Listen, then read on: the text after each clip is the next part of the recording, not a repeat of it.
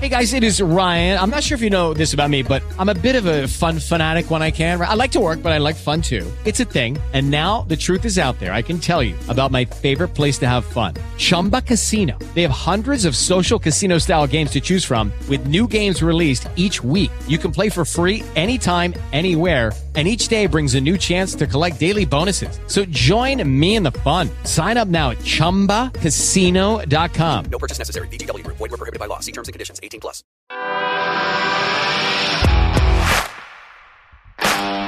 Bienvenido a Esto también es política, el podcast que habla tu mismo idioma, con Mario Girón y Miguel Rodríguez.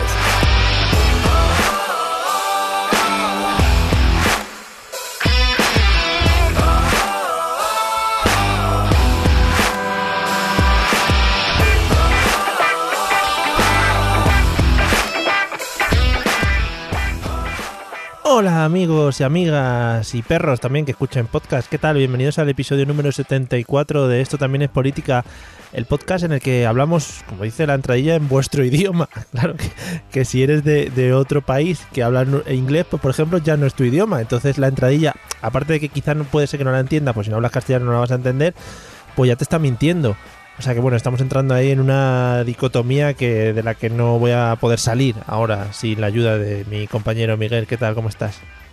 Hola, bueno, pues dudando de si seguir con el podcast o no. Claro, es que, decir? sí, sí, o sea, si, si internacionalmente ya nos estamos cargando lo que son las relaciones entre países, ¿no? Claro, es que estamos alimentando el conflicto, Mario. Sí, sí, sí, bueno, pues, pues así no vamos a ningún lado. O sea, Quiero decir, también hemos tardado 74 capítulos en darnos cuenta, está muy bien. Sí, porque creo que es, creo eso también, creo que es el episodio 74, que tampoco puedo yo asegurarlo ahora mismo. Yo es que me estoy fiando de ti, o sea, básicamente. creo que sí. Bueno, pero sabes también si la gente lo está escuchando y, y ve que en el título pone otro número, pues ya da por hecho que es otro episodio, ¿sabes? Claro, y si no, pues eso, les hacemos explotar el cerebro y ya está. Hmm. O que nos llamen ineptos, también puede ser. Pues, pues, joder, muy rico. Gracias por recordármelo porque no lo estaba, ya no lo tenía yo asimilado, ¿sabes? Y ahora ya he vuelto yo a caer en la cuenta de que éramos unos ineptos. Hombre, no podemos defraudar a nuestro público, Mario. A nuestro público, a un público, a un público. claro, al público, al único que tenemos, quiero decir. Al individual, claro, single público. Bueno, pues nada, eh, episodio nuevo y vamos a hablar de un tema que, ojo ahí, porque tengo que decir que Miguel me lo vendió eh, con la frase, me dijo, vamos a hablar de esto, y la frase que metió detrás es, nos vamos a reír mucho. Sí, eh, la verdad es que te vendió el pescado muy rico. Sí, sí, sí. Porque a lo mejor lo de nos vamos a reír mucho te puse el listón muy alto. Claro, no sé. claro que tampoco vamos a hablar, contar chistes de chiquito, ¿no? Que sería el culmen de la risa. No, porque entonces nos llamaríamos esto también es chiquito. Claro, joder. Muy, pues, oye, ahí hay un nicho, ¿eh? De fans de chiquito que están, que le echan de menos. Hablar de chiquito y de nicho, ¿sabes? Me parece feo, uh, Mario. yeah. es verdad. Qué feo, qué feo. Bueno, era también un chiste, a él le, le hubiera gustado. Quiero decir que Campofrío ya lo explotó eso. sí, es verdad, qué bonito. Se me adelantan. Los de Campofrío siempre van un paso por delante mío, ¿eh? eh sí, Hombre. Así ha sido toda la vida. Hombre, joder, con, con esas salchichas como pa' no. Hombre, y seguro que tienen mortadela con aceitunas, que yo no me canso de repetirlo, que para mí es la mayor invención que se ha hecho en el mundo de, de, del, del, fiambre. Y de la farándula. Hablando del fiambre. Eh, bueno, podemos empezar con el tema de hoy. sí, bueno. Bueno, pues eh, vamos a aprovechar que. Porque estaba pensando, digo, ¿no? Mm. Hemos llegado a, al, al, aniversario del famoso 1 de octubre y de Sí. estos temas. Pero a la vez. eh, yo creo que tenemos esa resistencia a hablar de Cataluña cuando todo el mundo habla de Cataluña. Sí, ¿sabes? ya está, Entonces, eh, está saturado. Por cierto, Claro. eh, me he cruzado con Cristina Pardo hoy. No sé, por si le interesa a la gente. Vale. Bueno, entonces cambio el tema del podcast. Sí, sí, vamos a hablar de- del, del flequillo de Cristina Pardo. Bueno, entonces eso. Eh, había pensado en traer un, un tema que más o menos pudiésemos relacionar con la actualidad, que aquí en España es básicamente Cataluña. Una vez hemos pasado el tema dimisiones Villarejo Hmm. Masters. Sí, eso era como el interludio. Estábamos ahí un poquito tal. Ahora viene el. el- eran los, los teloneros, ¿no? Y ahora viene el fuerte. Y ahora viene eh, el grupo importante. Sí. Y entonces, eh, pues había pensado que podíamos hablar de lo que realmente pasó en los referéndum de Canadá. Fenomenal. Claro, Esos referéndum que tan de ejemplo le están sirviendo em, bueno a todos cuando se habla de este tema. Todo el mundo parece que sabe lo que pasó en Canadá y resulta que a mí me dio por investigar. sí. Llámame loco. Es que tú de verdad también. O sea, no inventarte las cosas a veces me parece muy raro. Ya. Y claro, o sea, que decir, por eso no somos ricos, Mario. Claro, a lo verdad, mejor. Es verdad, es verdad, es verdad. Vamos a ver si cambiamos para el episodio 75 eh, lo que es el- la, la forma de pensar, ¿eh? Venga, Sí, vamos, lo que es que nos lo inventamos todo. eso es. Bueno, pero para este pues me dio por leer sobre el tema y he descubierto cosas muy interesantes. Entonces, como eh, yo me he hecho un propósito de enmienda que es Hmm. no alargarme demasiado Sí. más ya de lo que normalmente lo hago, Ajá. Pues eh, te había venido a proponer que hoy hablásemos del primer referéndum escocés. O sea, escocés, eh, canadiense, perdón. Está muy bien porque metes toda la introducción, ¿no? Canadá, no sé cuántos, y ahora el escocés, ¡boom! Este, les dejo locos. No lo esperabais. El primer referéndum de Quebec, Sí. que fue en 1980, entonces eh, vengo a ver si me acepta la propuesta. Joder, claro que te lo acepto. Además, Canadá, país hermano de, algo, ¿no? De alguien. De, al- de alguien será así. Venga, pues al, al lío. Bueno, pues voy a empezar comentando un poco la situación que había en Canadá eh, en el momento en que se empieza a plantear este referéndum. Después de la Segunda Guerra Mundial, eh, en Quebec, digamos, eh, Quebec, para quien no lo sepa, es un estado, lo que podríamos llamar un estado, aunque se les llama provincias en Canadá, del Estado Federado de Canadá. ¿Vale? Canadá es una federación, igual que Estados Unidos, para que nos entendamos. Está compuesto por menos estados, son ahora mismo 10, pero eh, digamos que cada estado o provincia, como los llaman ellos, pues eso, tiene eh, forma parte de la federación eh, que llamamos Canadá. Entonces, después de la Segunda Guerra Mundial, eh, la, en la provincia de Quebec había dos partidos importantes. Uno era la Unión Nacional, se llamaba la Unión Nacional, que era un partido que se, identificaba como autonomista, que en el lenguaje anglosajón viene a decir que es eh, un partido que, que entendía que Quebec debe- debía ser diferente al resto de provincias, digamos que era como particular, Sí. no, no, no era equiparable al resto de, de provincias por eh, peculiaridades lingüísticas y culturales. Si te va sonando algo, Sí. al cualquier parecido con la realidad, Hmm, mm, ya me, lo, me lo- me lo vas comentando. Vale. Por cierto, ¿quién decía eso? ¿Cualquier parecido con la realidad? O... Bueno, sé. Sí, no sé. El hombre este que hacía. hacía... Anthony Blake, este decía Uy, algo de eso, madre ¿no? mía, qué rico Anthony Blake, ¿eh? Y qué fresquito está. Sal- Está, el fresco porque está en la nevera. Porque sale en el programa de Magos ese, de la 1, que creo que lo ha petado. No. O sea, no- nunca ha llegado. Ah, que había un programa de magos. Sí, como Operación Triunfo, pero de magos. Operación Magos. Eh, no, no sé qué. Operación. Truco. Sí, truco o trato creo que era. en fin. Bueno, pues eso, este concepto de, de autonomía, la Unión Nacional era un partido autonomista, entendiendo que Quebec era una particularidad dentro de Canadá y que por tanto debía tener como un trato especial dentro de la federación, pero es verdad que esta Unión Nacional nunca propuso eh, irse fuera de la federación. Era eh, de- siempre dentro de Canadá, pero digamos con ese trato especial. Vale, perdona, y el perdona que te corte un segundito antes que digas el otro partido. Eh, tengo que desde aquí mm, lanzar un mensaje a todos los mm, ineptos como yo que estamos que estáis escuchando este podcast eh, para, digamos, entablar una relación con vosotros y decir que sí, que cada vez que Miguel diga Federación nos estamos acordando de Star Wars, ¿vale? Bueno, pues de ahí ya queda mi ya establecido lazo con la gente. Ya puedes seguir con el siguiente partido. Gracias. Vale, pues eh, si habéis oído un golpe mientras tanto es que me da un cabezazo, perdón, con el micrófono. Vale, genial. Bueno, y el segundo de los partidos es el partido eh, llamado Partido Liberal, que digamos es una rama que, o sea, existía, existe un partido liberal en, en Canadá a nivel nacional, eh, que es el que encabeza Justin Trudeau, actual primer ministro. Eh, pues dentro de Quebec había un partido liberal que anteriormente a la Segunda Guerra Mundial, pues eh, dependían uno del otro, pero después de la Segunda Guerra Mundial ya no dependen tanto. Digamos, van un poco por libre, pero son del vienen a ser un poco la misma ideología. Eh, estas ideologías, pues podíamos identificar que la Unión Nacional era un partido conservador, de centro derecha o derecha, mientras que este partido liberal es lo que podríamos denominar socioliberal. Es decir, para que nos entendamos, y como nuestros oyentes ya son expertos en Estados Unidos, Sí. Es como el Partido Republicano y el Partido Demócrata. Es decir, Ujú. podríamos decir que es la izquierda canadiense, pero que en ningún caso tiene que ver con la izquierda europea. Es decir, Sí, allí es mucho más eh, liberal en lo económico, con algunas cosas socialdemócratas, podríamos decir. Mm. Eh, o sea, en ningún caso creer que el, este partido liberal es eh, Podemos. No es así. vale. Vale.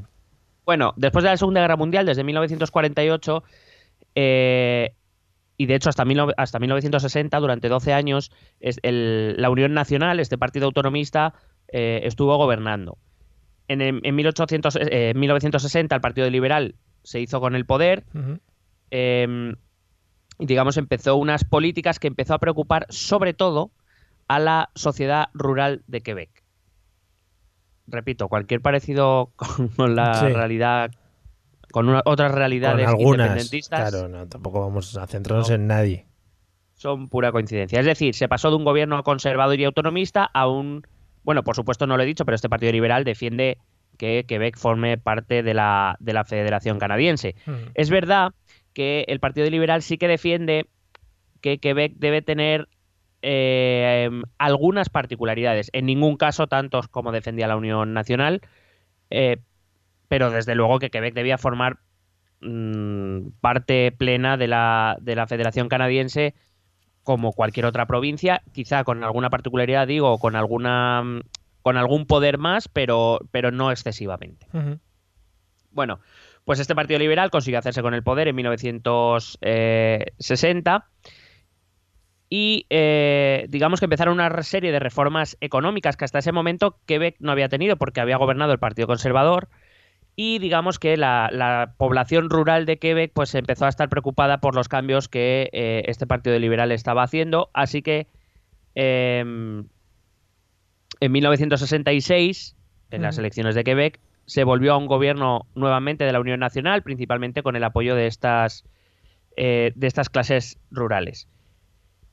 Será entonces, eh, bueno, este esta Unión Nacional, que se supone que es un partido autonomista, que pretendía conseguir más, más poder para Quebec, pues resulta que fracasa en todas sus negociaciones con el gobierno central. Sí. Y eh, en Perdona, 1900 perdona un segundito. Estas elecciones a las que has hecho referencia es como si estuviésemos hablando aquí de las autonómicas que hacemos nosotros, ¿no? Correcto. Vale, muy bien. Entonces, eh, eh, esta Unión Nacional que gana gracias al voto rural, esperando este voto rural que fuese a conseguir mejoras para el Estado, etcétera, para, el para la provincia de, Quebec, perdón, me refiero, eh, pues no satisfizo las, las expectativas y entonces apareció un humano llamado René Levesque, Sí.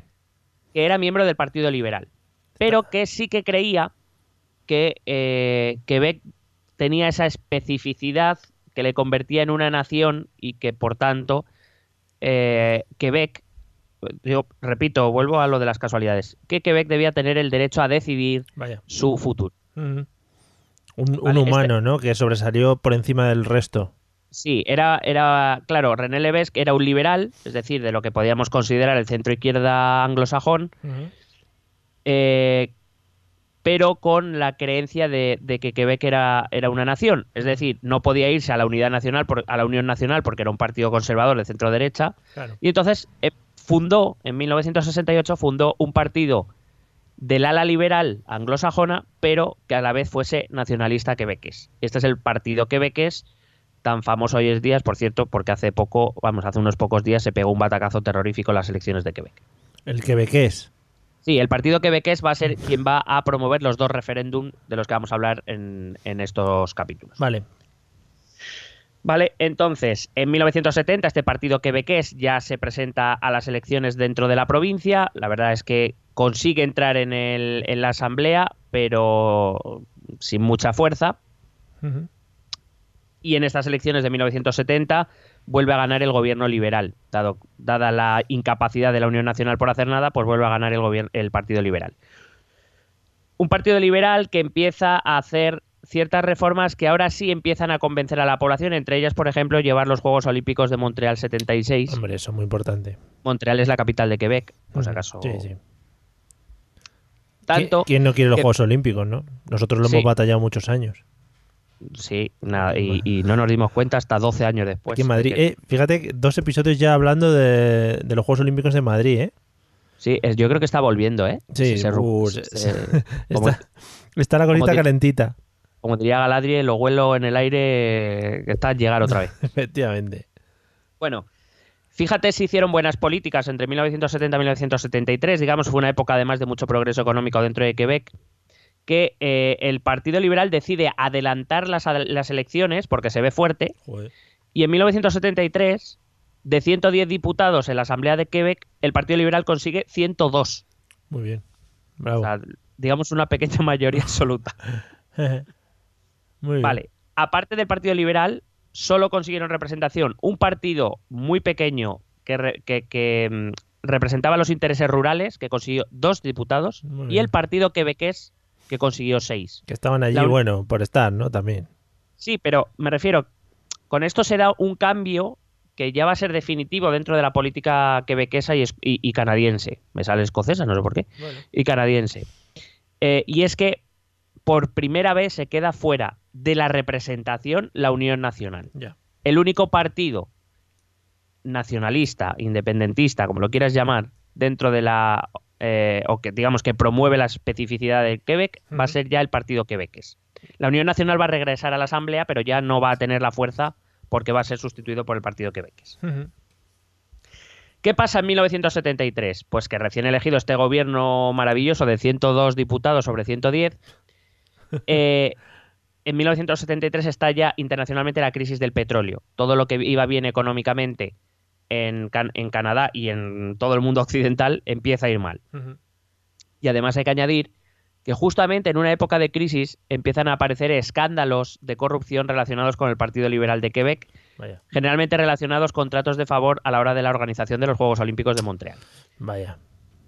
Hmm. ¿Vale? Entonces, claro, esto acaba en que en 1976 y otra vez, adelantando eh, la fecha electoral, se convocan elecciones en Quebec. Y nos encontramos ante una Unión Nacional desprestigiada totalmente, que ni siquiera estaba en las instituciones, Claro. un partido liberal que venía gobernando y que lleva tres años de desastre en desastre, de escándalo en escándalo, y un partido quebequés que combina eh, la so- la- el socioliberalismo del Partido Liberal con el autonomismo o el nacionalismo del- de la Unión Nacional. Es decir. Que en 1966 y por primera vez y apenas ocho años después de haber sido fundado, el partido quebequés consigue hacerse con el poder, además con cierta contundencia. Eh, no va a ser la contundencia de la que te he comentado antes, va a Ya. conseguir 71 diputados y el segundo partido, Bueno. que va a ser el Partido Liberal, va a conseguir 26. No va a ser tan tan amplio, pero es una victoria contundente. Sí, sí. En esta campaña electoral, el Partido Quebequés prometió a sus electores dos cosas. La primera, y sobre todo fue quizá la que más, eh, al contrario de lo que se pueda pensar, fue la que más, eh, eh, la que más se centró, que fue prometió un gobierno limpio de corrupción y de buenas prácticas de gobierno. Claro, estaba combatiendo contra la- los escándalos de corrupción del Partido Liberal. Pero eh, era un partido que ya venía, que tradicionalmente ya venía defendiendo la independencia de Quebec respecto al resto de Canadá, o por lo menos el derecho a decidir su independencia. Eh, la verdad es que eh, el, el hecho de que en Quebec ganara este partido quebequés ya inició en, en- en el todo, en todo Canadá, ya empezó, empezaron ciertos debates sobre qué es lo que iba a pasar y si no era necesaria algún tipo de reforma constitucional canadiense. Claro. Repito, cualquier eh, parecido con la realidad ya se sabe. Bueno, ¿qué pasaba? Lo que pasaba es que cuando el partido quebequés llega al poder, eh, quien está en el gobierno federal es el Partido Liberal. De hecho, eh, desde 1968, dos años después de... eh, desde, perdón, desde 1968, el mismo año en que se fundó el Partido Quebequés, el primer ministro de Canadá se llama Pierre Trudeau, que es el padre del actual primer ministro Justin Trudeau. ¿Qué, qué- qué datos tiene la historia, eh? ¿Te Sí, has dado sí. cuenta? sí, sí, todo queda en familia. Bueno, el partido Quebequés empezó a dar pasos, según llegó en 1976 al gobierno, eh, empezó a dar pasos hacia, digamos, le- intentar legitimar su propia, ah, su- su- sus propios anhelos de votar eh, su futuro sobre la independencia. De hecho, el- lo primero que va a hacer el partido Quebequés cuando llega al gobierno va a ser reconocer el derecho de los pueblos aborígenes a la autodeterminación. Obvio, Madrid. con una particularidad, y es que ellos reconocen que los pueblos aborígenes canadienses tienen derecho a la autodeterminación, pero que en ningún caso esa autodeterminación puede modificar la integridad territorial de Quebec. Explícame tú que entonces qué cojones de derecho le estás reconociendo. Pero está. Claro, porque lo que le están diciendo es que si ellos quieren decidir desligarse y montar su propio pueblo, que lo hagan, pero sin modificar la, la- el territorio, ¿no? Muy bien. Correcto. O sea que no pueden. correcto. Vale, muy bien. Eh, no, digo porque eh, esto, que parece una tontería, en realidad va a ser la base sobre la que se va a establecer la Clarity Act, la, la ley de claridad canadiense que veremos en otro capítulo, Mm. pero que viene a decir, y resumo muy brevemente porque tiene mucha chicha, que es que eh, se reconoce que si se llegase a dar un, un, eh, referéndum de autodeterminación dentro de Quebec, dado que eso reconoce implícitamente que Canadá es divisible, Sí. Quebec también es divisible y por tanto cualquier población que vote a favor de quedarse en Canadá puede desligarse de Quebec para quedarse en Canadá, Madre mía. ¿vale?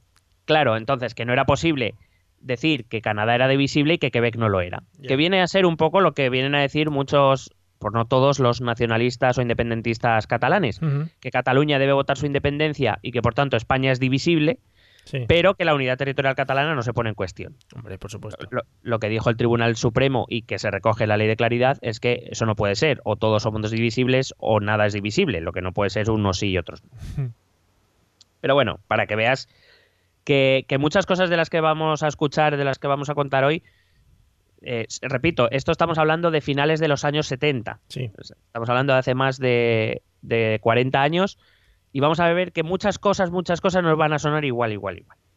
Para que veáis todo lo que ha avanzado el ser humano, amigos. Eh, No, sí, al final siempre se ve que el dicho de tropezamos con la misma piedra sucede continuamente. Todo esto es cíclico.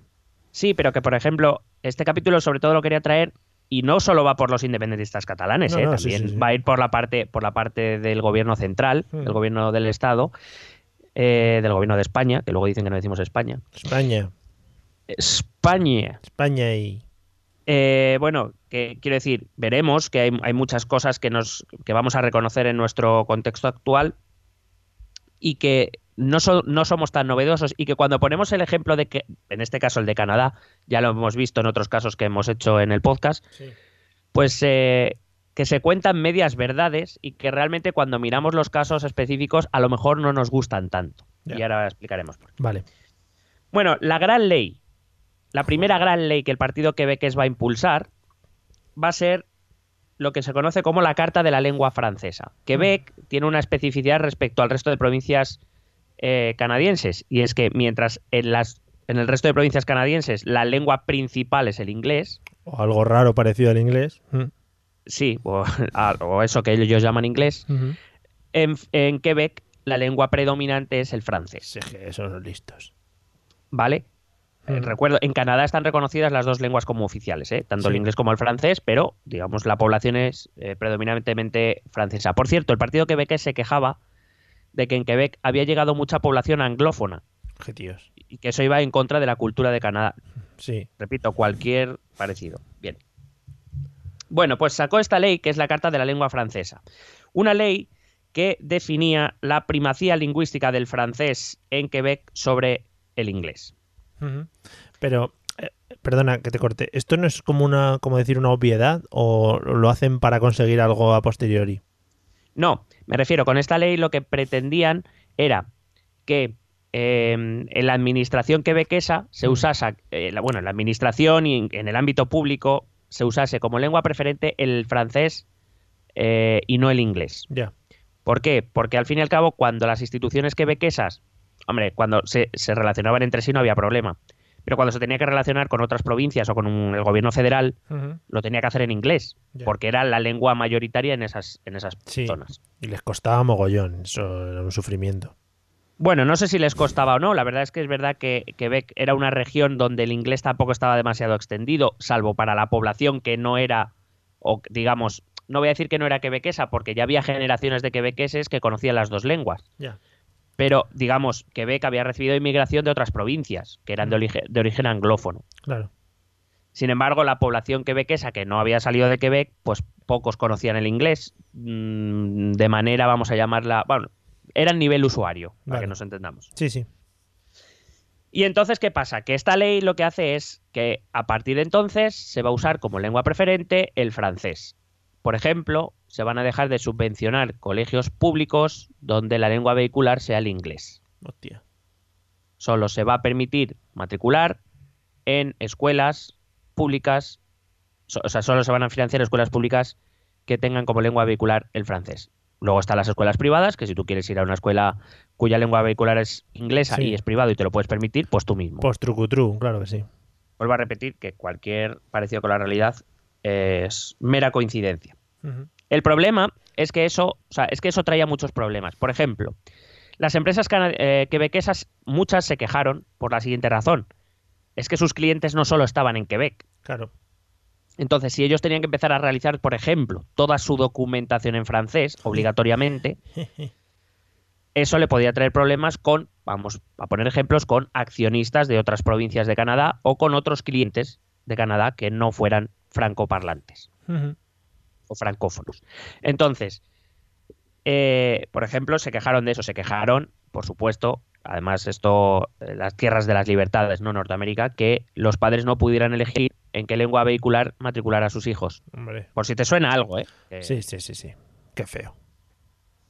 Bueno, fue entonces ya visto impulsada esta ley cuando el partido quebequés se va a decidir definitivamente por impulsar un referéndum que en principio buscaba la independencia, pero vamos a ver que va a ser un poquito más líos. Eh, aquí, antes de seguir, voy a intentar contestar una pregunta que mientras yo estaba realizando el guion de- del capítulo de hoy, digo, pues seguro que esta, la pregunta surge aquí en este momento. ¿Cómo es posible que Quebec pudiera convocar un referéndum? Je, Yo te iba a preguntar, eh, eh, a ver, no exactamente esa pregunta, pero mientras tanto, el, el Estado, o sea, Canadá, ¿qué opinaba al respecto de, de todo esto que se estaba ahí montando? Pues mm, sí, o sea, te la voy a con la Sí, misma menos, respuesta sí. te, la- te voy a contestar a eso. Vamos, a, cuando hablamos del caso de Quebec, tenemos que partir de un hecho. Canadá es una federación, eh, que ya lo he repetido varias veces, pero lo voy a recordar. ¿Eso qué quiere decir? De- Bueno, de hecho es una confederación de estados. Es un poco estilo Estados Unidos. Esto quiere decir que el gobierno federal tiene unas atribuciones, digamos, que se encargan sobre políticas comunes a todas las provincias o a todos los estados en el caso de Estados Unidos. Defensa, relaciones internacionales, etcétera. Sí. Eh, sobre las políticas comunes federales decide el gobierno federal. Pero los estados o las provincias, que es como se llaman en Canadá, eh, tienen atribuciones propias eh, en las que el gobierno federal no interviene. Y, eh, claro, una provincia canadiense, la constitución le permite convocar un referéndum, sí, siempre y cuando esa pregunta se refiera exclusivamente a algo que solo afecta a los ciudadanos de esa provincia. Claro. Es decir, lo que no podía Quebec era convocar un referéndum cuya decisión afectase a toda la federación. ¿Vale? Claro, como es el de pirarse, ¿no? Eh, claro, de hecho vamos a ver que la pregunta de este primer referéndum no es exactamente, aunque sí subyace la idea de la independencia, O sea, que hicieron un referéndum con una pregunta que no era ¿quieres la independencia o no? O sea, que era algo ahí. correcto, y de hecho, Vaya. de hecho el, eh, mm, el primer ministro Trudeau, el padre, Sí. se lo echaba en cara al partido quebequés, que es como, est- estáis aquí dando rodeos, estáis preguntando cosas que en realidad, eh, y todo esto en realidad porque no os atrevéis a preguntar sobre la independencia, porque no podéis, entre otras cosas. Sí. Es decir, que mientras no afecte a otros estados, el gobierno de Quebec puede preguntar a los ciudadanos de Quebec sobre cualquier cosa que solo afecte a los ciudadanos de Quebec. Vale. Porque el gobierno federal ahí no se va a meter, es una política de la provincia y ahí no se va a meter. Siempre y cuando, me refiero, no invada Claro. competencias del gobierno federal, no contravenga la constitución, etcétera, etcétera. Eso es, eso es. Que tampoco sea en plan, claro, queréis mataros entre vosotros mismos, tampoco, está feo. Bueno, fíjate que, que, que cuco este partido quebequés, Sí, este cuco. René Leves, Hmm. que era el, el líder. En 1979, él eh, había elecciones para el gobierno federal Ujú. y el partido de liberal de Trudeau pierde esas elecciones. Y queda eh, el gobierno queda en manos del partido eh, conservador mm, no sé el nombre pero tampoco voy a liar más Mm. Eh, un pero es un gobierno que se queda en minoría aprovechando que el gobierno federal está en minoría este René Leves convoca el referéndum Hmm. para el año siguiente en Quebec eh, donde iba a consultar a sus ciudadanos sobre algo que ahora mismo os voy a contar sin embargo, a, sí, pero digo, sin embargo, al- a, a Leves le, qued- le salió mal el tiro, porque apenas unos meses después de formarse este gobierno en minería, este, el primer ministro Joe Clark, el primer ministro conservador, se vio obligado a, a convocar una moción de confianza y la perdió. Eso obligó a convocar otra vez elecciones y en estas elecciones otra vez volvió a ganar el Partido Liberal de Pierre Trudeau.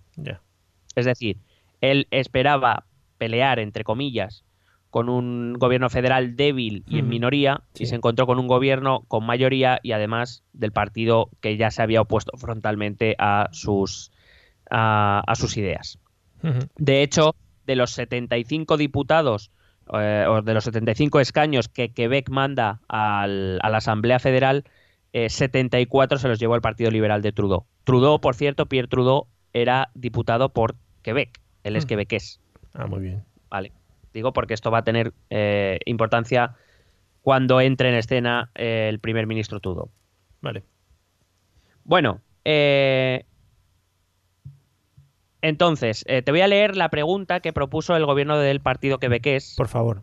Bueno, la pregunta, So- la, la perorata aquí, que madre mía, es un poco largo, pero bueno, Solo era, un- Merece- un- solo era una respuesta. merece la pena. Sí, la respuesta era sí o no. O sea, no había preguntas concatenadas ni nada por el estilo. No, no, solo, solo una pregunta, pero antes, digamos, expone sobre lo que se pregunta. Vale, Te voy a leer. vamos. Dice, el gobierno de Quebec ha hecho pública su propuesta de negociar un nuevo acuerdo con Canadá basado en la igualdad de las naciones.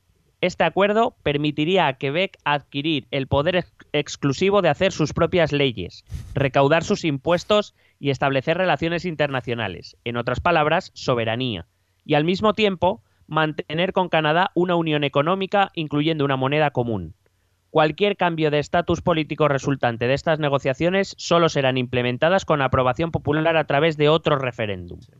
En estos términos, ¿da usted al gobierno de Quebec el mandato de negociar el acuerdo propuesto entre Quebec y Canadá? Bueno, vamos a analizar brevemente. Sí, te iba a decir, pero a- eso era verdad. Habían propuesto algo. Habían ent- entablado negociaciones. No, no, no, no habían entablado nada. Ah, Lo que, lo que propone el partido quebequés es lo siguiente. Mira, Quebec queremos ser independientes. Queremos hacer nuestras leyes, que nuestras leyes sean nuestras. Que nuestros impuestos los pongamos nosotros y que nosotros podamos tejer relaciones internacionales al margen de Canadá. mm, Ahora bien, es decir, queremos ser independientes de Canadá.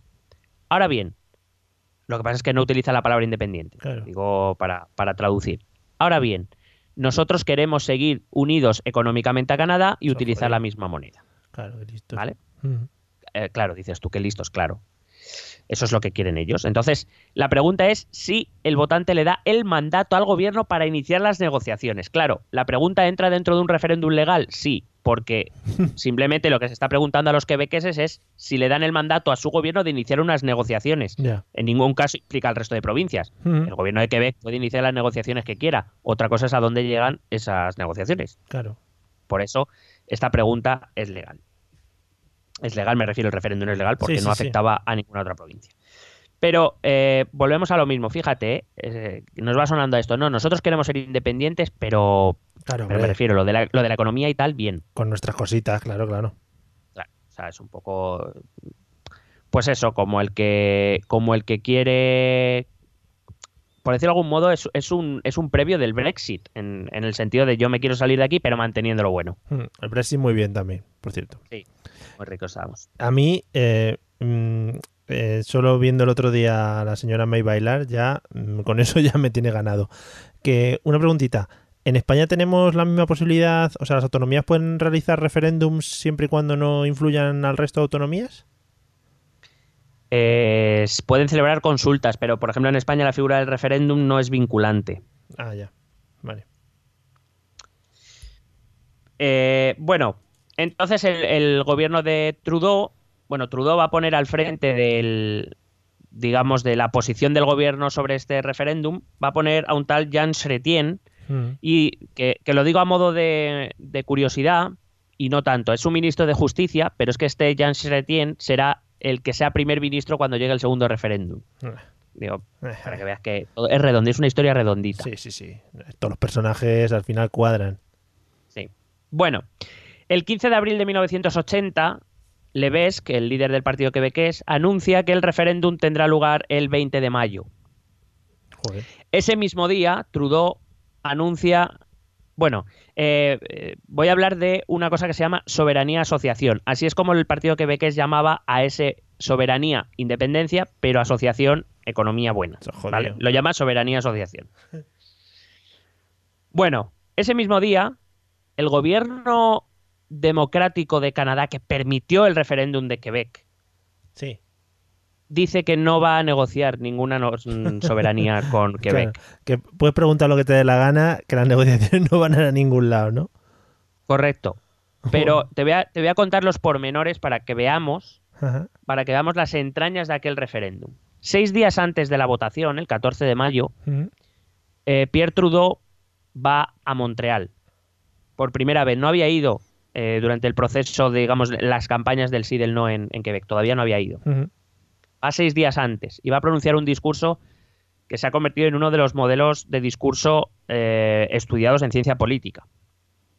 Pero que a nosotros nos va a servir hoy para ver la realidad de lo que pasó, no lo que nos dicen que, que pasó, y para ver qué, cómo de similar es la, fue, fue la situación en Canadá, en- repito, en 1980, hace Ujú. 38 años, de la que podemos encontrar hoy en España y Cataluña. Vale. Entonces te voy a traer los highlights y si Oh, quieres, por pues, los vamos, los vamos La comentando. moviola, vamos. Somos como el chiringuito. Sí. Bueno, eh, la verdad es que te he traído muchas cosas. Algunas las he dejado, pero Mm. pues se puede consultar. Yo lo he encontrado en inglés. No he tenido la fortuna de encontrarlo en audio ni en vídeo y lo he buscado, aunque seguiré buscando. Pero el, el- el discurso sí que está transcrito en inglés. Yo solo lo he encontrado en inglés. Mm. eh, en internet por si alguien lo quiere mirar. Digo porque, hombre, obviaré algunas cosas de en medio y cosas así, Sí. pero que lo que, o sea, lo que voy a leer es literal. Vale. Dice, empieza diciendo, hay muy pocos ejemplos en la historia de la democracia en los que una parte de un país elige decidir por sí misma y para sí misma si quiere ser parte o no del país al que ha pertenecido siempre. Con lo cual, bueno, empieza diciendo que esto, hombre, muy normal no es. Ya. Pero también, Dice, eh, ah, también perdona, dime, también por otra parte se está vendiendo como lo que comenta mucho, una democracia moderna y que esto hay que dejar elegir y todo este tipo de cosas, ¿no? Claro, por eso he dicho antes que esto no solo es para la parte independentista. Vamos a ver también que la reacción del gobierno federal canadiense de este Pierre Trudeau es, o fue bastante distinta de lo que ha sido la reacción de, de, de- Sí. de Mariano Rajoy principalmente. Sí, sí, sí. Bueno, dice también, hay dos cuestiones involucradas. Dice, la primera es la soberanía del Quebec. Mientras nosotros respondemos no, hay personas en la provincia que responden sí, que honestamente quieren soberanía. ¿Por qué he traído esta frase? El gobierno federal está reconociendo una realidad que aquí no se ha reconocido mucho. Y es que hay gente que de verdad creía o quería la independencia. Ahora, partiendo de esa base, vamos a argumentar, porque ellos evidentemente, el, el presidente Trudeau, el primer ministro Trudeau, va a defender el no, Claro. pero eh, partiendo de la base de que existía una- un porcentaje importante de gente en Quebec que sí que creía de verdad, honestamente, me refiero, de buena fe, podemos decir, que la independencia de Quebec era una, una posibilidad, que no lo era, y que creía que era lo mejor para Quebec y que ahí pues eh, ninguno nos podemos meter, cada uno tiene las ideas que tienes y no nos podemos meter en eso. Sí, sí, sí. Dice, después del referéndum, espero que sigamos respetando las diferencias entre nosotros, que respetemos la opción elegida libremente por aquellos que están a favor o en contra de la independencia de Quebec. Bueno. Es decir, claro, eh, aquí el, el primer ministro Trudeau lo que está es ah, avisando principalmente que cada uno puede pensar lo que quiera, que entiende que cada uno puede eh, quiere lo mejor para, para lo que ellos consideren su tierra, su país, su nación, lo que quieran considerar. Y que eso y que la diferencia de opinión no debería hacer que el respeto se perdiese entre ambas opciones. Claro, al final viene a decir, a ver, sabiendo que no va a haber negociaciones y tal y que tal, pero que se respete un poquito los, lo que salga en el referéndum en este caso. Sí, bueno, ahora, va- ahora vamos a ver, porque ahora va a entrar en eso Vale. y, va- y lo va a explicar muy bien. Dice, no, bueno, sobre todo lo que viene a decir ya no es tanto que se respete lo que salga, sino que cada uno respete lo que los, lo que los demás piensen y expresen. Sí, sí, sí. Quiero decir, evidentemente es lo que te he dicho antes. Ya había anunciado que ellos no iban a negociar esa soberanía, esa soberanía asociación con, con el partido quebequés, saliera lo que saliera. Eh, pero que en cualquier caso, que no se podía romper la convivencia porque unos pensaran una cosa y otros otra. Vale. Dice, el partido quebequés se está tratando de atraer a todos los que dirían sí a un nuevo acuerdo. Son los que dicen sí por orgullo, porque no entienden la pregunta, se refiere a las implicaciones de lo que tiene la pregunta, o porque quieren aumentar su poder de negociación. Tenemos que preguntarnos qué pasaría en el caso de un voto sí y en el caso de un voto no. Sí, parece coherente. Vale. Sí. Por ejemplo, esta es una de las cosas que yo siempre me he quejado y que he echado de menos. Alguien que explique las cosas. Y eso principalmente creo que el gobierno central debería haberlo hecho. Es Sí. decir, miren, esto es lo que hay y esto es lo que no. Imagínense que ustedes hacen una votación, que a mí nunca me parecería mal hacer una consulta. Pero, pero con las cartas boca arriba, quiero decir, Claro. sabi- sabiendo que hay cosas que no se pueden hacer. Y, y decir, miren, si, pas, si ustedes sa- si sale sí va a pasar esto, si sale no va a pasar esto. Es lo que hay. Pero hemos preferido jugar a otro juego. Bueno, hemos no, yo no. Eh, los, los políticos responsables han preferido jugar a otro juego, pues bueno. Pues ahí estamos. Dice, si la respuesta es no, si saliese el no en el referéndum, todos, incluye al gobierno federal y al resto de provincias, hemos dicho que ese no se interpretará como un mandato para cambiar la constitución para renovar el federalismo. Es decir, el primer ministro se está comprometiendo aunque a, bueno, primero a reconocer que una parte del estado de Quebec no se encuentra cómodo con eh, la situación que tenía entonces y que siempre contando con el resto de provincias y el gobierno federal Sí. se comprometían a renovar un poco, eh, de hecho ellos habla- hablaban abiertamente de reformar la Constitución y de ver qué cosas se podían reformar para hacer pues que todos estuviesen más a gusto, eso sí, sin venía a decir que sin, sin quitarle derechos a nadie porque no había motivo para eso. Claro. Dice, eh, el señor Levesque me ha preguntado cuál sería mi actitud si gana el sí. Dice, si la respuesta al referéndum es sí, el señor Levesque será bienvenido a Ottawa y le dirá y le diré que existen dos puertas. Y en- entramos en la parte buena. La primera puerta se llama soberanía asociación. Si llama a esa puerta, bueno, soberanía asociación, recuerdo, es independencia. Sí. Que- si llama a esa puerta, no hay negociación posible. Digo porque cuando alguien dice, no sé, es que Canadá fue un gobierno democrático que permitió la consulta, no es que la permitiera, es que constitucionalmente allí es posible, lo primero. Ya. Sí, sí. Y lo segundo, fíjate que el gobierno federal está diciendo que aunque ganara el sí, no se iba a negociar eso. Sí. O sea que a lo mejor a algunos ya no les parece tan democrático el gobierno de Canadá. Dice el señor Levesque, dice entonces, fíjate qué preguntas hace el señor Levesque al señor Trudeau, a ver si te suena alguna. ¿Qué pasa entonces con la democracia? ¿Qué Oh. pasa si una mayoría eh, vota sí en Quebec? ¿No estaría obligado el gobierno federal a negociar debido al mandato democrático? ¿Te suena alguna pregunta? Sí, vaya, vaya. Me van, me van cuadrando. Igual en otro Res- idioma, no en inglés ni en francés. Ya, yo es que lo he traducido. Vale, vale. Respuesta de Trudeau, por supuesto que no. O sea, ¿estaría obligado a, gobe- a- a negociar el gobierno federal? Respuesta de Trudeau, por supuesto que no. Muy bien. Digo porque el gobierno democrático, que a mí me lo parece, quiero decir que no soy yo el que pone en duda que Sí, sea sí. democrático, digo que a lo mejor cuando se sabe la verdad, pues ya no... Cuando a uno se le caen estos castillos de naipes... Sí, ya no vale como ejemplo para lo que está Claro. buscando. De hecho, expone el señor Trudeau, y mira qué interesante, dice, es como si la provincia de Terranova y Labrador eh, que esto no sonará del RISC, es como si la provincia de Terranova y Labrador hubieran votado el 100% de sus habitantes a favor de renegociar el contrato de suministro de electricidad con Quebec. ¿Están en- entonces obligados ustedes, gobierno de Quebec, en nombre de la democracia, a, nego- a renegociar ese acuerdo porque los habitantes de Terranova y Labrador lo han votado? Pues esta lógica obviamente no es válida. Fíjate qué buen ejemplo. Eh, me refiero, si Quebec tuviera que renegociar un contrato porque el otro, la otra provincia ha votado que quiere renegociarlo, ya se vería obligado. ¿Por qué? No hay razón. Pues el gobierno federal dice que en este caso es lo mismo, que Quebec quiera algo no implica que los demás tengan que aceptarlo. Claro, porque al final entendemos que cualquier independencia de cualquier autonomía de cualquier estado implica que el resto de las provincias de ese estado se ven afectadas. Evidentemente. Vale. Dice, eh, los deseos de los quebequeses se expresarán a través de procesos democráticos.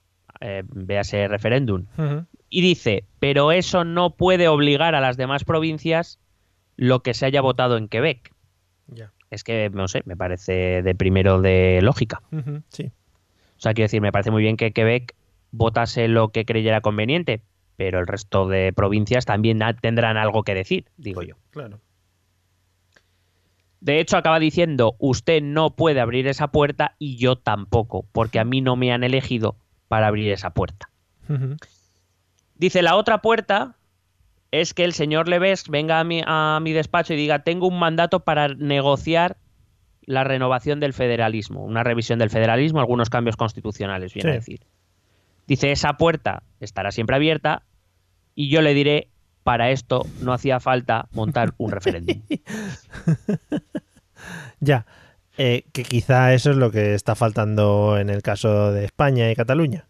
Correcto. El tema de tener las puertas abiertas, ¿no? el tema de tener las puertas abiertas y que, claro, o sea, quiero decir, por un lado tener las puertas abiertas y por el otro no es necesario montar un pollo monumental para conseguir nada porque no vas a conseguir nada. Ya. O sea, es así. Bueno, perder, perder dinero por ambas partes. Y dice, después dice Trudeau, yo le pregunté al señor Leves, ¿cuál será su actitud si la respuesta al referéndum es no?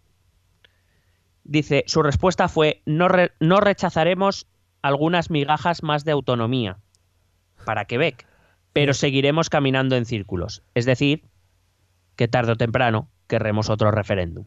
Ya.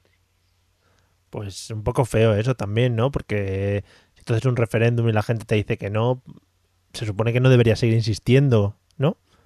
Bueno, claro, pero la, la cuestión es que en, el- en los casos de referéndum de independencia, Solo dado que la respuesta es binaria, sí o no, solo hay dos posibilidades. Ya. Si sale que sí, pues ya lo tienes hecho.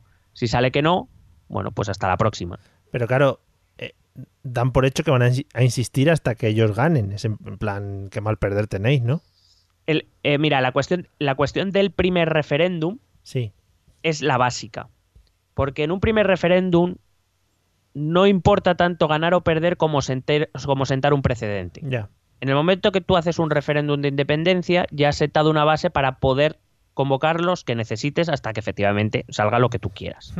Sin embargo, si sale lo que tú no quieres, no se corta. O sea, quiero decir, eh, o sea, digamos, hay como muchas opciones para una opción, o sea, muchas oportunidades para una opción, pero ninguna para la otra. Ya. Entonces, para mí, y eso ya quizás es una opinión más personal, el referéndum se desvirtúa. No estamos tomando una decisión. Claro. Estamos tomando una decisión si me gusta y si no, la estamos aplazando hasta el siguiente. Claro, claro, sí, sí. Mm. ¿Vale? Eh, de hecho, dice, si es que sí, el señor Leves diría que el federalismo renovado está fuera de toda discusión, que ya no se plantea. Si, eh, y yo digo que si lo que sale es que no, lo de la soberanía, la independencia está fuera del debate. Es lo que viene a decirle, viene a jugar con su mismo juego. Dice el señor Leves, por tanto, ofrece solo una opción, independencia completa o status quo. Es decir, que se queden las cosas como están. Lo que les decimos a los que, vota- a los que votarán sí es que no obtendrán la independencia porque su voto no es vinculante para las demás provincias. Pero bueno, oye, que está muy bien explicado, ¿no? Que también. Claro, sí. si, si es que eso es lo que yo creo que se necesitaría, gente que explique las cosas y que realmente ponga las cartas sobre la mesa, que todos sepamos lo que hay. No que nos vendan humo. Y claro, como nadie nos dice que es humo, pues creemos que es de verdad, eso es la verdad de la buena. Claro, y aunque Y- sea y- plantear las opciones que hay, es decir, no se puede hacer esto, pero oye, por aquí se puede ir o por aquí se puede ir. Correcto, y que además, que, que también traigo este discurso para ver el talante con el que el gobierno federal canadiense se lo tomó, que yo creo que también los partidos a nivel nacional deberían tomar nota. Pero bueno, Sí, sí, hay- eh, digo que va para los dos lados. Lo que pasa es que luego cada uno irá lo que quiera, eso ya lo sabemos. sí, es decir, sí que suena mucho el discurso a algo integrador, es decir, oye, entiendo que tengáis esto tal, pero no se puede. Sin embargo, aquí ha sido em, rollo destructivo, es decir, no se puede por mis santos huevos y ya está. No se puede por mis santos huevos, si se puede por mis santos cojones. Eso es así. Sí, sí. Bueno, sigue diciendo, los partidarios del no saben las... A, a ver si te suena esto, ¿eh? este discurso. Repito, 1980. Ujú. Los partidarios del no saben las divisiones que ha causado este referéndum. Han visto las divisiones que ha causado en las familias. Han visto el odio que ha creado entre los vecinos. Vaya. Saben que la desconfianza entre unos y otros durará mucho tiempo. Vaya. Me suena. Sí, ¿verdad? No aprendemos. Tomamos el caso de Canadá o cualquier otro como si fuesen maravillas utópicas de, de tal y nos olvidamos que detrás de aquel referéndum eh, había lo que nos estamos encontrando hoy en Cataluña. Le gusta, o sea, lo, lo quieran negar los independentistas o lo quieran reconocer, me da igual. La- hay división en Cataluña, por, por- por lo menos lo que yo conozco la hay. Sí, sí, sí. Y, y hay gente que lo pasa mal. Y hay Mm. gente que el año pasado, por estas fechas, mm, pasó miedo. Y no sabía cuál era su futuro. Y no me estoy refiriendo a una opción política o a la otra. Digo que es, eso no, no se puede permitir si queremos ser una democracia y esto va por todo el mundo. Eso es. Dice, nosotros respondemos no a los que quieren quitarnos nuestra herencia y la de nuestros hijos, no a los que abogan por la separación en lugar de compartir, por el aislamiento en lugar de la comunión, a los que abogan por el orgullo en lugar del amor, porque el amor implica que los desafíos nos unan y, y, ¿eh? y- y se unan a los demás a mitad de camino, un poco en plan negociación con, las, con los- aquellos que no piensan como tú.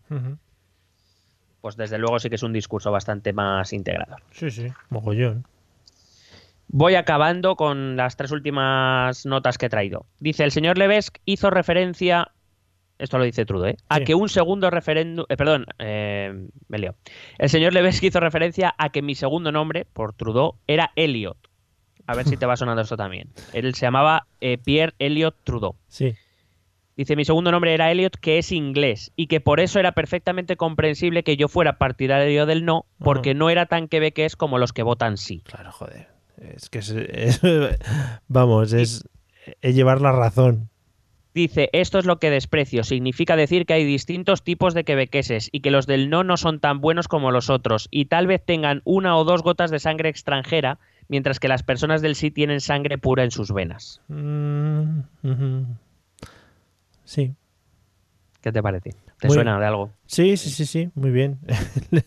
El- eh, está muy bonito defender el, el- ser puro, ¿no? Eh, ser de una raza pura, ¿no? Un señor ahí también que lo defendió y la lió parda. Yo es que a día de hoy, yo lo siento mucho y le dolerá que le duela, pero es que no conozco nacionalismo que no sea ex- excluyente de alguna manera, sea racial, sea eh, cultural, no, no lo conozco. Sí, no Entonces, tienen mucho de mucho- integrador, ¿no? por- claro, por mucho que quieran vestirlo de lo que quieran. Sí. Nacionalismo es decir, yo soy esto, no soy otra cosa, no soy tú, no soy lo otro. O sea, pero bueno. En un alguien- mundo que cada vez se está moviendo más, más hacia lo global y que todo lo estamos viendo, etcétera, etcétera. Pues mira, vas a coincidir con el primer ministro Trudeau. Sé que le escribí yo el discurso. Te lo Correcto. tenía guardado hasta ahora al final, pero lo tenía que decir. Bueno, el penúltimo punto dice, el mundo de hoy es inestable. Estamos hablando del mundo de 1980. Ya ves. El mundo de hoy es inestable, los parámetros están cambiando. Significa que hay fuego y sangre en Oriente Medio, que hay inflación que está paralizando la economía libre, que hay división en el mundo. No me parece un paisaje demasiado diferente al de Europa 2018. Banca- Bueno, el mundo 2018, sí. porque en Oriente Medio sigue habiendo hostias. Sí, ahí sí, ahí va a haber siempre. Claro. Y crisis económicas y cosas, Crisis etcétera, económica. Es decir, para que veamos que los contextos lo mismo no son tan diferentes. Cuando surgen los referéndum de independen- el primer referéndum de independencia en un contexto de crisis económica? Cuando llega el partido que ve que es al poder recién creado con una crisis económica y de corrupción en el, en el gobierno quebequés? Vaya. Que no es todo tan extraño. Y por último, ese respecto al último que has dicho, todo el mundo mira a Canadá. El, el Mont es mira, ens, ens mira, ¿no? Es- Era. Mira, sí. Un país compuesto de las dos culturas más destacadas del mundo occidental, el- la francesa y la inglesa. Me, te has pasado, porque ¿dónde está la española, eh, cabrones? Flipaos. Bueno. Dice, eh, un país compuesto de las dos culturas más destacadas del mundo occidental, la francesa y la inglesa, sumadas a todas las otras culturas provenientes de todos los rincones de Europa y del mundo. Y esto es lo que el mundo está mirando con asombro, diciendo, estas personas piensan que podrían... eh, eh, espérate, vale, que no me entendió mi letra. Diciendo, estas personas piensan que podrían separarse hoy cuando el mundo entero es interdependiente. Y, y que re- repites, era 1980, que todavía quedan muchas cosas por construir. Sí, quien crea, sí, de hecho, por ejemplo, Europa todavía está en pañales, eh, por decirlo, bueno, en pañales sí, porque lo que es la Unión Europea todavía no existe como tal.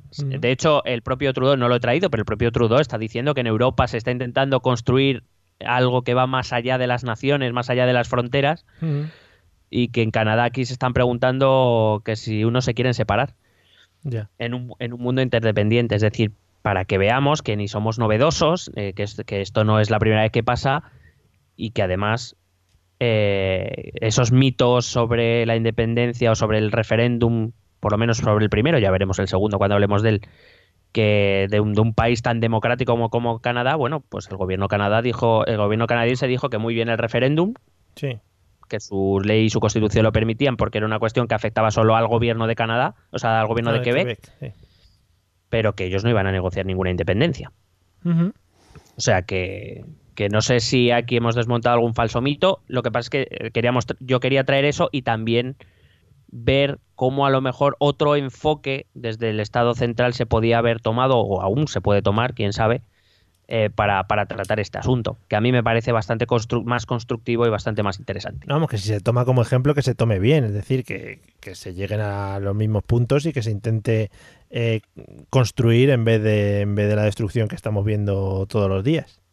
Claro, o sea, eh, sobre todo este ca- caso ha sido sacado por los independentistas diciendo que Canadá era un estado verdaderamente democrático porque ha permitido dos referéndum. Bueno, recuerdo, el primer referéndum no lo autoriza el gobierno federal porque no es competencia del gobierno federal, dado que es una pregunta que solo afecta a Quebec y Quebec, la provincia, sí que tiene capacidad para consultar sobre algo que solo les afecte a ellos. Pero el mismo ministro Trudeau les está diciendo que, que en el momento que esas competencias traspasan a otras provincias, se acabó, ahí no pueden hacer nada y que él desde luego no va a negociar nada de independencia. Entonces, ya que cuentan el caso de Canadá y que además lo ponen como ejemplo y que el Estado español debería comportarse como el Estado canadiense, bueno, pero que entonces se, comp- se debería comportar en su totalidad y decir que el gobierno español, como está diciendo, no va a negociar nada que tenga que ver con la soberanía. Que lo que dices, que igual deberían comportarse el Estado español también de otra manera un poco más integradora, no con lo que está haciendo. Yo sí, yo sabes que siempre he sido partidario y creo que lo he dicho muchas veces desde aquí. Eh, creo que cualquiera con dos dedos de frente sabe que la independencia en la Europa actual es imposible. A, a día de hoy yo no sé qué va a pasar, vamos, no sé, salvo que ya el gobierno español cometa la locura de meter tanques y cosas de esas, que entonces yo creo que ahí ya tendrían alguna posibilidad y que yo Sí. creo que alguno Está algún, algún fan del proceso de estos, alguno de los de los que se les va la olla y ya suelta alguna perlita por ahí, Sí. pues sí que les gustaría. Pero vamos, yo no, no creo que a día de hoy esto, esto sea posible. Y por un lado, cuanto antes intentemos ofrecer una salida negociada de alguna manera, repito, además es que el, el primer ministro todo lo dice, contando con el resto de provincias, contando con el resto de españoles, claro que sí.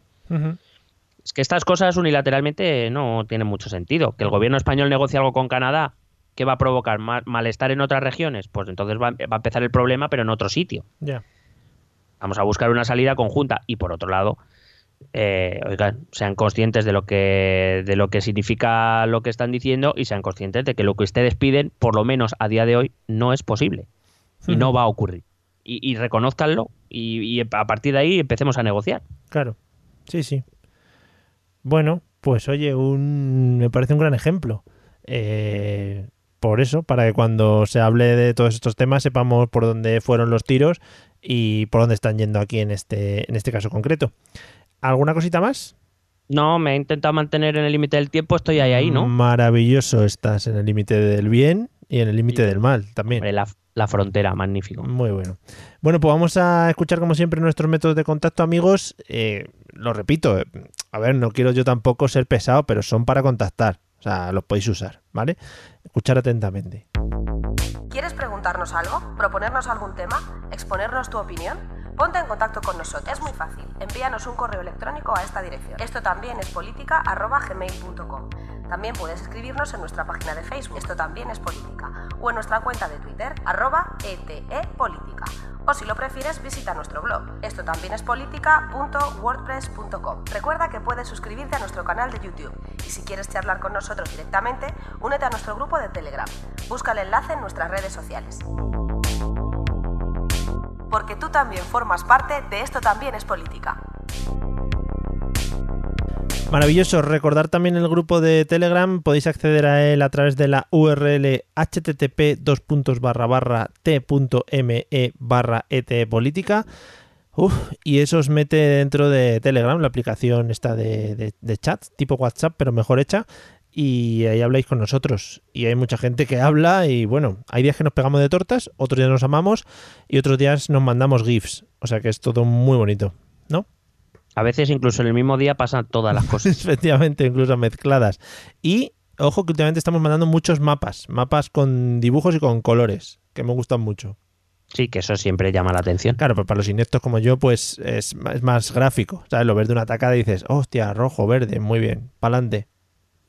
Sí, eh, lo multimedia. Sí, yo, yo eh, con los libros de ahora de mi hijo, de sonidos y de y de bueno, de cosas estas como que salen en tres dimensiones, ¿no? buah, yo con eso estoy empezando a aprender ahora de la vida. ¿No tienes algo así como con texturas para tocar y eso? Sí, sí, sí, también. También tengo texturas, sí. Joder, o sea, vamos, que tiene que el niño no las utiliza, las utilizas tú, vaya. Hombre, es que tengo un libro que se llama eh, ¿Dónde está la señora Mariquita? Em, consiste en un reto para la mente. Eh, son unos 5 o 6 páginas. Llevo mes y medio para leerlo. Eh, y cada página, bueno, pues te esconde, ¿no? Un animal. Y tú te estarás pensando, bueno, será como ¿dónde está Wally, ¿no? Que decías, joder, ¿dónde estaba el puto Wally que se escondía entre miles de otros Wallys, ¿no? ¿En qué cabeza cabía eso? Que, siempre, que siempre iba a sitios con mucha gente. ¿Qué le pasaba a ese hombre? Sí, no, tenía, tenía un problema, problema. Le venía de familia. Pero, eh, por ejemplo, los amigos de la mariquita, no, la mariquita es como la estrella y quedan para la última página. Pero los amigos de la mariquita, por ejemplo, el señor Caracol, ¿no? Eh, pues se esconde detrás de, un, de una telita de una telita que tú puedes mover y, y, decir, joder, estaba aquí el caracol, ¿no? Y yo llevo aquí dos semanas buscándole. ¿Dónde estará? Claro, mi hijo me mira con cara de, mm, yo lo resolví en 30 segundos. Pero claro, son generaciones diferentes. O sea, no nos podemos comparar. Jope, pero no me, lo, no me hagas spoiler porque Ah. te lo voy a pedir prestado. No, pero eh, no sabes el color de la telita, o sea que te va a ser muy complicado. ¿Acá hay muchas telitas? No, solo hay una. Pero- Sí, sí, sí. Bueno, pero no se ve a simple vista. Pero es de camuflaje, ¿no? Es muy, muy de camuflaje. Es decir, fondo amarillo, telita verde. No creo que lo veas de primeras. O sea, es muy complicado. Qué, cab- qué cabrón. Qué cabrón. ¿Cómo sabes que no, no me sé los colores? Claro, y los de las editoriales además es que lo ponen muy difícil y yo así a mi hijo pues no le puedo educar. Se tiene que educar él solo, viendo la televisión. Hombre, que ya va teniendo una edad, también te digo, ¿eh? Efectivamente. Va- además, casi va a tener una primera edad. Está a punto de tener la primera edad. Bueno, pues eh, no sé, algo más. Eh, ¿Quieres, yo qué sé, hablar de algo así en general? No, simplemente anunciar Por que, favor, que, que, bueno, esto estamos grabando Sí. en el fin de semana de las JPOT JPod. y quería anunciar, eh, aprovechando que son las JPOT, quería anunciar que el hotel este año no me está enganchando tanto. Vale, pues buen anuncio, oye. Más que nada porque a la gente se la va a sudar porque seguramente lo escuchen ya cuando hayan pasado ya las JPod. Bueno, o eso, o simplemente que no llegan a esta parte, también te digo. Sí, efectivamente. Si no llegan a esta parte, siempre se pierden este, este iba a decir discurso. De hecho, para, para los que llegáis a esta parte, por favor, utilizad en Twitter el hashtag yo llegué al final. Et- et- etep llegué al final o algo así. yo llego siempre al final. Eso es. Etep yo llego siempre al final, por favor. Vale. Hashtag. Joder, parecemos youtubers. Qué mierda. Denle like, ¿eh, Gilipollas. amigo, y suscríbanse.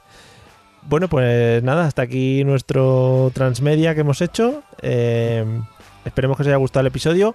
Ya sabéis, amigos, como siempre, esto sirve para las conversaciones de cuñados, para parar a la gente que va, que va muy lanzada con sus cositas. Nos vemos en el próximo episodio, que será el 75, creo. Madre mía, ¿quién no lo iba a decir, Mario? Sí, sí, sí. Bueno, pues seguramente iTunes, por ejemplo, no lo iba a decir cuando lo pusieron. Cuando llegásemos, ¿no? Claro. Eh, amigos, eh, no olviden darle a like, suscríbanse y denle a la campanita para que sigan recibiendo nuestro mensaje. Nos vemos en el próximo episodio. Ale, chao. Desete.